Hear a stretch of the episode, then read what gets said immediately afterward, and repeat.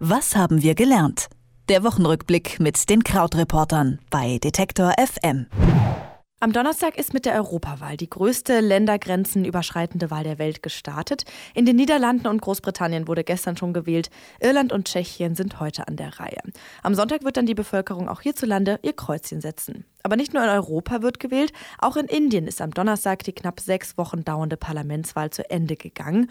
Und auch in Österreich stehen nach einem spektakulären Enthüllungsvideo und dem Rücktritt des Vizekanzlers Strache Neuwahlen an. Wahlen waren also, kann man schon so sagen, das Thema der letzten Woche. Und darum geht es auch heute in unserem Wochenrückblick mit den Krautreportern. Und da spreche ich auch heute wieder mit Christian Fahrenbach. Hallo Christian. Hallo Amelie. Die Europawahl 2019 wird vielfach als Schicksalswahl bezeichnet. Sowohl Europa-Enthusiasten wie auch Skeptiker hoffen auf größeren Einfluss in Brüssel. Wer hat denn eigentlich die größten Chancen? Was meinst du? Ja, es ist tatsächlich so, wie du sagst, dass nach den Umfragen sich erstmal andeutet, als ob jetzt in beiden Fällen extremere Parteien stärker würden werden. Das würde eben bedeuten, dass äh, zum einen die rechten oder rechtspopulistischen Parteien Stimmen dazu gewinnen. Da gibt es ja einige überall in Europa, also zum Beispiel die äh, Partei von Marine Le Pen in Frankreich, die früher Front National hieß. Dann ähm, die äh, Salvini, die Lega aus Italien, aus Deutschland die AfD, die PIS aus Polen und so, dass eben diese ganzen Parteien an Stimmen dazu gewinnen Und dann aber auch, was wir auch sehen, zum Beispiel in Großbritannien, die ja auch noch weiter an der Wahl teilnehmen müssen, weil es den Brexit jetzt noch nicht gegeben hat, dass da zum Beispiel ähm, die liberalen Demokraten dazu gewonnen haben und der Block dann auch im Parlament größer werden wird, denn der schließt sich ja auch mit En Marche zusammen, also der Macron-Partei aus Frankreich, sodass äh, die Liberalen insgesamt ein größerer Block sein dürften als noch zuletzt. Denn wichtig, obwohl wir ja ähm, die einzelnen Parteien wählen, die wir aus Deutschland kennen bei der Wahl und das in den anderen Ländern eben auch so ist, dass die Parteien gewählt werden, ähm, die man so aus den Ländern kennt, ist es ja so, dass diese Einzelparteien sich im Europaparlament zu Blöcken zusammenschließen. Also es gibt dann meinetwegen einen äh, christlich-konservativen Block, einen äh, liberalen Block, einen sozialdemokratischen Block und um auf deine Eingangsfrage zurückzukommen, wer da jetzt die besten Chancen hat, es sieht weiter so aus, als würde der konservative Block vorne liegen. Das würde dann auch bedeuten, dass möglicherweise Manfred Weber gute Chancen hat, Kommissionspräsident zu werden. Ist noch nicht ganz gesagt, weil nicht ganz klar ist, ob er überhaupt eine Mehrheit dann äh, wird schmieden können. Und ähm, dass auf diesen konservativen Block dann der sozialdemokratische, schrägstrich sozialistische Block folgen würde, eben mit Franz Timmermans aus den Niederlanden an der Spitze. Aber so oder so schaut es wohl so aus, beide würden vielleicht so um die 200 liegen, 200 Abgeordnete, die einen etwas mehr, die anderen etwas weniger und das ungefähr dann halb so groß der liberale Block würde. Und dann erst äh, der Block mit den Rechten käme. Du hast es jetzt gerade auch schon gesagt, auch Großbritannien äh, nimmt ja nochmal an der Europawahl teil, obwohl das Land die EU ja eigentlich verlassen will. Jetzt hat auch noch Premierministerin Theresa May ihren Rücktritt angekündigt. Was ist da eigentlich los? Ja, also erstmal, das ist richtig. Großbritannien schickt 73 Abgeordnete noch ins Parlament. Das ist auch ein bisschen absurd, ähm, denn das Land möchte ja eigentlich gar nichts mehr mit dem Parlament zu tun haben. Weshalb es auch so aussieht, die Briten haben ja jetzt schon gestern gewählt, aber Ergebnisse dürfen dort noch nicht bekannt gegeben werden, als ob ähm, die Brexit-Partei Partei von Nigel Farage äh, vorne liegen würde. Also ähm, da auch schon mal eine sehr, sehr komplexe Situation. Und eben zweiter Teil, was man zumindest aus Umfragen zu wissen glaubt, ist, dass eben Theresa Mays Tory-Partei, also die Konservativen in Großbritannien, sehr, sehr stark abgestraft würden für ihren Kurs äh, in der Europapolitik. Ähm, gleichzeitig aber auch Labour nicht dazu gewinnen würde. Labour ist, ja, wirkt erstmal wie die Sozialdemokratische Partei, hat aber dort nochmal linkere Positionen als jetzt bei uns. Und auch Labour ist eben nicht der große Gewinner dieser Debatte, sondern es schaut eben so aus, als ob auch Labour äh, Stimmen verliert an diese Brexit-Partei.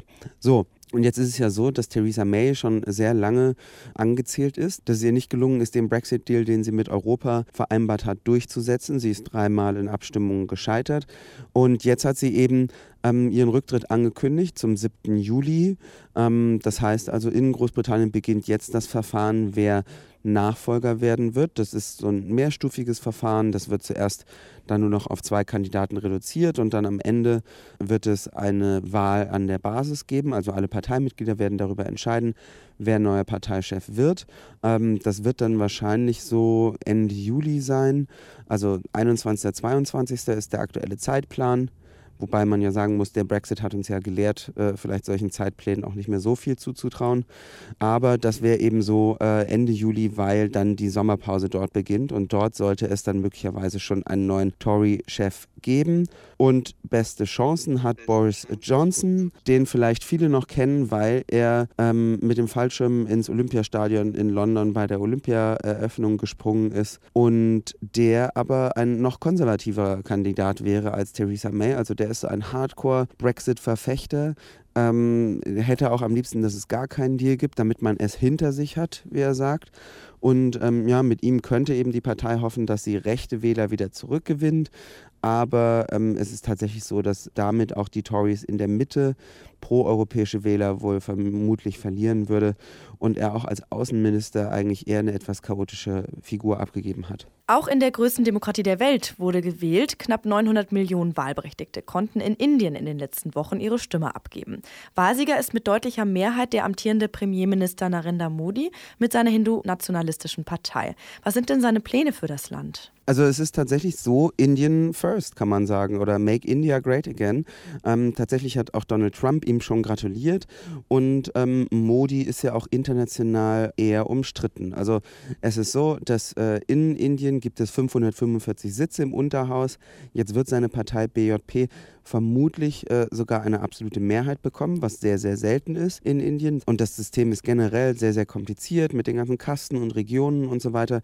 Aber dass jemand eine so starke Mehrheit hinter sich bekommt, ist dort so ungewöhnlich, dass zum Beispiel jetzt die indischen Börsen schon stark äh, gestiegen sind. Modi selbst eben, du hast es gesagt, ist hindu-nationalistisch. Das heißt also, der fährt tatsächlich einen sehr nationalistischen, Indien-konzentrierten Kurs, ähm, sehr autoritär auch. Das heißt also, in seiner Partei wird auch der Hass zum Beispiel gegen Muslime geschürt, die eine ziemlich große Gruppe in Indien sind, damit eben auch gegen Pakistan weiter gehetzt wird. Und generell hetzt er gegen Einwanderer, also zum Beispiel Beispiel die ähm, Flüchtlinge der Rohingya, die aus Myanmar kommen. Und die Frage ist jetzt eben, ob er wirklich so sein zweites Mandat dafür nutzt, ein Präsident aller Inder zu sein, denn das hat er tatsächlich in der ersten Amtszeit schon getan. Also das heißt, Dörfer sind elektrifiziert worden zum Beispiel und einige sehr arme Inder äh, leben jetzt ein besseres Leben als vorher. Oder ob er eben sich dann zum Beispiel wirklich nur auf diese Gruppe konzentriert. Okay, und jetzt nochmal von Indien nach Österreich. Nach dem Enthüllungsskandal um Vizekanzler Strache hat Österreichs Kanzler Sebastian Kurz das Regierungsbündnis mit der FPÖ aufgelöst und Neuwahlen angekündigt. Wenn Kanzler Kurz nun nicht mehr mit der FPÖ koalieren will, wie könnten die österreichische Regierung nach den Neuwahlen denn aussehen? Das ist tatsächlich die große Frage. Es sieht so aus, als ob wir wieder zu der bisher ja eher als etwas langweilig geltenden SPÖ, also der großen Koalition, zurückgehen würden. Ähm, also eben ja christlich-konservativ plus sozialdemokratische Partei so das denn reicht. Denn auch in Österreich ist ja das äh, Parteiensystem sehr, sehr im Wandel und es steigen Parteien immer wieder sehr stark auf und ab. Die große Frage ist jetzt, ob aus der letzten Woche oder aus den letzten anderthalb Wochen, ähm, ob es da Gewinner oder Verlierer geben wird. Jetzt hat Sebastian Kurz ja mit seiner konservativen ÖVP ähm, versucht, sehr schnell so das Heft äh, des Handelns in die Hand zu nehmen und zu sagen, okay, genug ist genug, was die FPÖ gemacht hat. Ähm, Gerade so, als ob er gar nicht selber da jetzt dran beteiligt gewesen wäre, überhaupt zur Macht verholfen zu haben. Ähm, möglicherweise wird es auch so sein, dass die FPÖ gar nicht groß an Stimmen verliert.